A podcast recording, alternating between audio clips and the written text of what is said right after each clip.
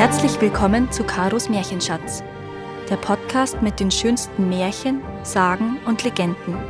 Für Kinder, Erwachsene und alle zwischendrin. Die Tochter des Engels. Ein Mann heiratete eine Frau, aber Kinder hatten sie nicht. Er war ein fleißiger Bauer und sie eine geschickte Haarmacherin, die für ihre Kunst reichlich beschenkt wurde. So lebten sie beide im Wohlstand. In ihrer Nachbarschaft lebte jedoch ein König, der viele Gefolgsleute, Diener und Soldaten hatte. Wenn beide Eheleute abwesend waren, schickten diese Soldaten und Diener junge Hirten in das leere Haus, um Nahrungsmittel und auch Geld zu stehlen. So wurde das Ehepaar nach und nach immer ärmer denn die Früchte ihrer Arbeit wurden ihnen gestohlen. Eines Tages merkte die Frau, dass sie bestohlen werden, und sprach Oh Gott, schenk mir ein Kind, auch wenn dieses Kind nur eine Eidechse ist. Gott erhörte ihren Wunsch und ließ in ihrem Bauch ein Kind einer Eidechse gleich wachsen, und es war ein Kind eines Engels. Die Frau aber merkte es gar nicht, dass sie schwanger war, bis sie die Eidechse gebar. Und dann sprach sie Ich danke Gott, dass er mir das gegeben hat, worum ich ihn gebeten habe. Und da sprach das Kind Sei nicht traurig, dass du mich zum Kind hast. Bekleide mich und stelle mich auf den Mauervorsprung, auf dem die Lampe steht. Die Mutter nahm ein Kleid, zog ihre Tochter an, stellte sie auf den Mauervorsprung und sagte Ich bin glücklich, ich habe ein Kind, das sprechen kann, aber kann ich dich alleine im Haus zurücklassen? Du kannst gehen, wohin du willst, antwortete die Tochter, und auch der Vater kann unbesorgt aufs Feld arbeiten gehen. Als die Soldaten sahen, dass der Mann und dann die Frau das Haus verließen, riefen sie die Hirten und sprachen Holt uns Wasser, Datteln und irgendwas zu essen aus dem Haus dieser Bauern. So betraten die Hirten das Haus, aber die Eidechse auf dem Mauervorsprung rief ihnen zu Halt, bleibt stehen, geht nicht hinein. Wo bist du? riefen die Hirten. Ich stecke in euren Kleidern, rief das Mädchen in Eidechsengestalt, und die Hirten rannten erschrocken aus dem Haus und liefen zu den Soldaten zurück. Der Offizier aber sprach Das geht doch nicht mit rechten Dingen zu. Die Leute haben doch kein Kind und niemand ist im Haus. Ich selbst werde hingehen. Und mit schweren Schritten betrat er das Haus. Das Mädchen auf dem Mauervorsprung rief wieder. Bleib stehen, wo du bist. Wenn du näher kommst, werde ich dich schlagen. Wo bist du? schreit der Offizier und hört die Antwort. Ich stecke unter deinem Tropenhelm. Der Offizier reißt sich den Helm vom Kopf, doch der Helm ist leer, und wieder ruft er. Wo steckst du? Und das Mädchen antwortet. Ich bin in deiner Hosentasche. Der reißt er sich die Hose vom Leib, rennt verschreckt davon und wirft im Laufen die Reste seiner Uniform von sich. Und allen anderen Soldaten, die nach ihm das Haus betreten wollen, ergeht es nicht anders. Die Mutter kommt nach Hause zurück und findet viele Uniformstücke im Hof verstreut liegen. Ihre Tochter aber sagt ihr, Schneide das Gold von den Uniformen ab und verwahre es in der Truhe. Die Uniform aber sollst du wegwerfen. Die Mutter folgt dem Rat ihrer Tochter, und die Soldaten finden ihre Uniformen, doch über den Vorfall sprechen sie mit niemanden, denn sie haben Angst vor ihrem König. Die Eltern des Mädchens bleiben nun unbehelligt, und das Geld, das die Mutter als Haarmacherin verdient, wird nicht mehr gestohlen, und die Ernte, die der Vater von den Feldern bringt, bleibt in den Speichern. Nun hatten die Eheleute hinter dem Haus einen Garten, der an den Garten des Königs angrenzte, der König mit seinem ganzen Gefolge pflegte in den Garten des Bauern zu kommen und dort Früchte zu essen. Wenn der Bauer in den Garten kam, dann wunderte er sich, dass die Bäume blühen und unreife Früchte an ihnen hängen.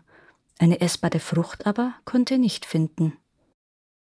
Wie ein Skorpion, der seinen Stachel zum Angriff erhebt, beginnt nun das Mädchen auch den Garten seiner Eltern zu bewachen.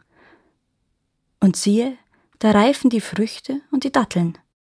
Jeden Nachmittag legt das Mädchen in dem Garten die Eidechsenhaut ab und ist schön wie der Mond, hat langes Haar und reichen Goldschmuck.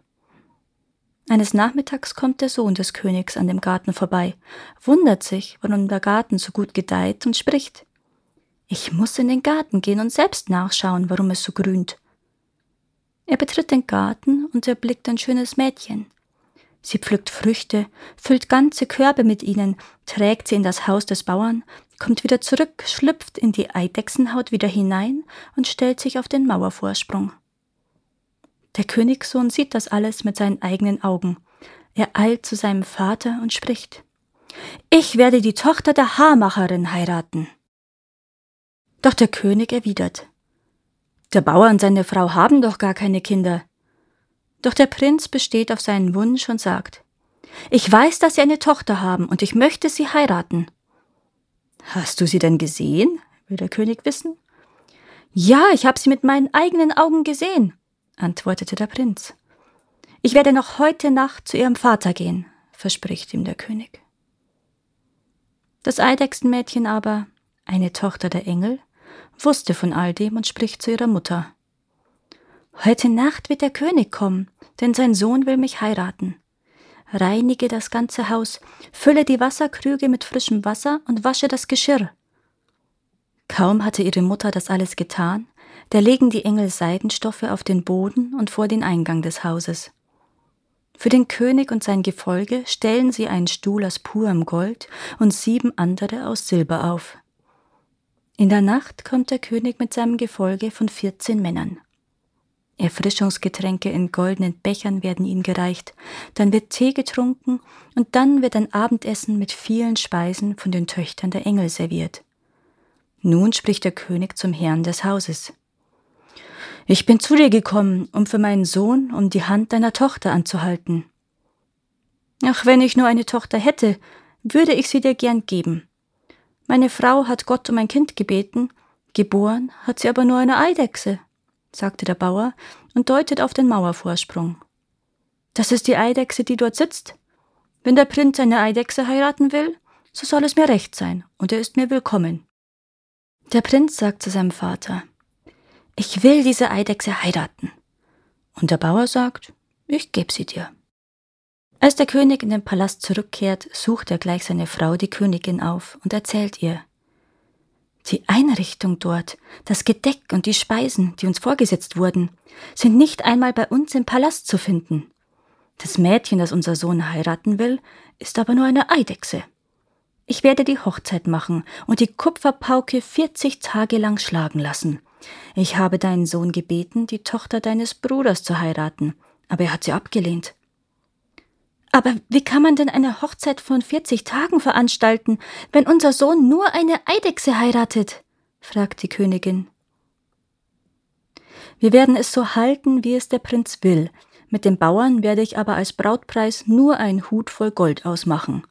Denn für eine Frau, die eine Eidechse ist, können wir nicht mehr geben, fügte der König noch hinzu und am nächsten Tag schickte er einen Boten zu den Bauern.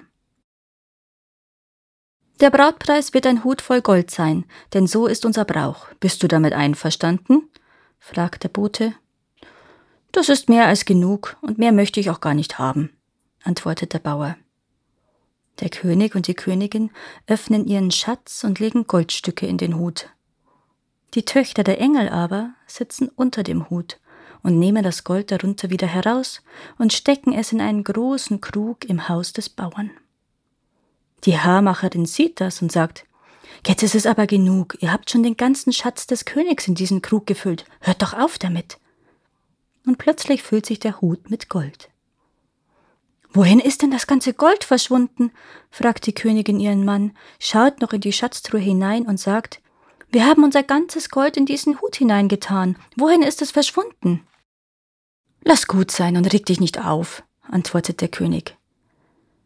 Nun wird der Brautpreis dem Bauern überreicht, die Kupferpauke geschlagen und die Hochzeit dauert 40 Tage. Die Eidechsentochter bittet ihren Vater, ihr schnell einen siebenstöckigen Palast bauen zu lassen, denn sie haben ja genug Gold. Und sie bittet ihre Schwestern, die Töchter der Engel, bei dem Bau zu helfen. In 40 Tagen ist der Palast fertig und eine Straße verbindet ihn mit dem Palast des Königs. Im Garten sind für die Gäste Stühle aus Silber und Gold aufgestellt. Der König schickt dem Bauern einen Boten mit der Frage, ob seine Tochter in den Palast des Königs gebracht wird oder ob er seine Gäste in seinem eigenen Haus begrüßen will. Der Bauer antwortet Ich habe meiner Tochter einen eigenen Palast erbaut und ihn zusammen mit dem Garten im Namen meiner Tochter im Grundbuch eintragen lassen. Der König soll mit seinen Leuten zu uns kommen. Mir ist es ganz gleich, wie viele es sind. Nun naht der Tag der Heimführung der Braut durch den Bräutigam. Die Mutter spricht zu ihrer Eidechsentochter. Komm aus deiner Haut heraus, werde ein Mädchen und sei keine Eidechse mehr. Es wird mir Scham und Schande bringen, wenn du weiterhin eine Eidechse bleibst. Doch ihre Tochter blieb auf dem Mauervorsprung und legte ihre Eidechsenhaut nicht ab. Die Töchter der Engel hatten sie aber unter der Eidechsenhaut als Braut mit Seidenstoffen bekleidet und mit Gold geschmückt. Und schon kommen alle Mädchen des Dorfes, um die Braut zu sehen.